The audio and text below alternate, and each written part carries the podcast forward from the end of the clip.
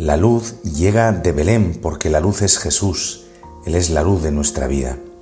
Celebrar la Navidad es llenarse de gozo porque la oscuridad del mundo ha sido iluminada por Dios, porque nuestras tinieblas han encontrado por fin la luz, para entender nuestra vida, para entender el sentido de nuestra existencia, porque hemos sido amados hasta tal punto que Dios se ha hecho hombre por nosotros para llevarnos al encuentro con el Dios vivo. Dios ha eliminado nuestras tinieblas y nos invita a todos a acoger su luz, a dejarnos iluminar por Él.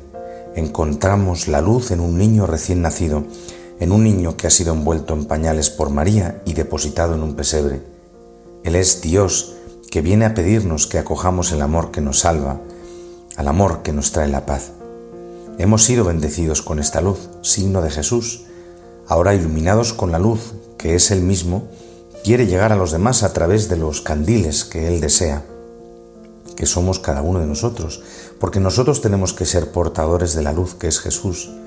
Si nos dejamos iluminar por el Señor, si aprendemos a vivir a la luz de Él, si dejamos que Jesús more y viva dentro de nosotros, entonces seremos luz para los demás.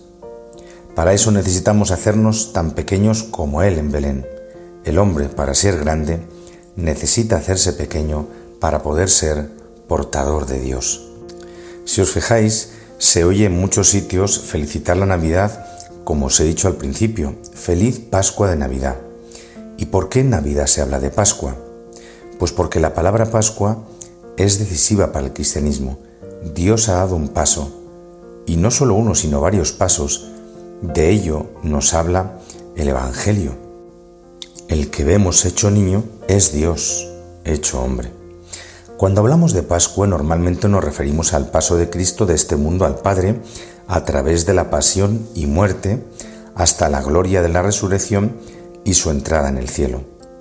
Pascua significa paso. Por lo tanto hay una Pascua de Navidad. Es el paso en el que el Hijo de Dios, siendo Dios desde siempre y para siempre, en un determinado momento se encarna, se hace hombre.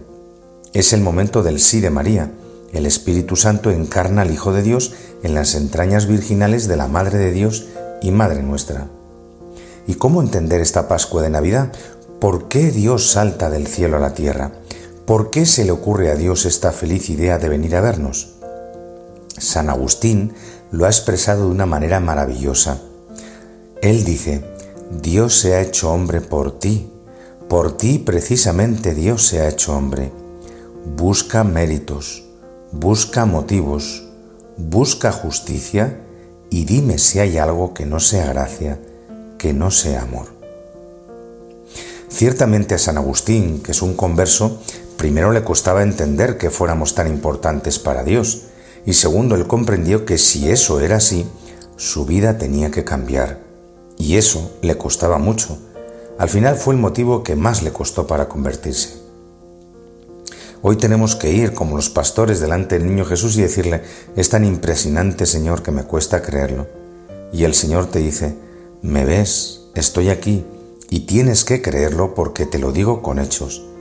Y el Señor lo sigue haciendo así. ¿Cómo? Pues en la Eucaristía vuelve a hacerse presente, pues en la misma misa, y lo vuelve a hacer de la misma manera sin hablar, con hechos. Y te dice en el altar, aquí estoy por ti, porque te quiero. Y es otro paso, otro paso salvador de Dios, del cielo a la Eucaristía. En la Pascua de Navidad la Iglesia desde el principio canta el admirable intercambio. Dios se hace hombre para que el hombre se haga Dios.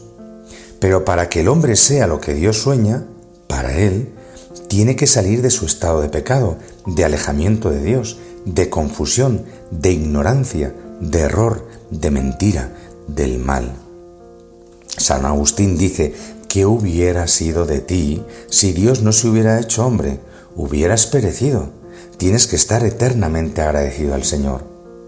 Pero el Señor, que nos ha salvado, no nos impone la salvación, por eso necesitamos celebrar y vivir al menos una vez al año la Pascua de la Navidad, porque Dios se ha hecho hombre, ¿verdad? Es un misterio que permanece siempre y necesitamos celebrar la Navidad para realizar la segunda parte, para que demos el paso de nosotros a Dios.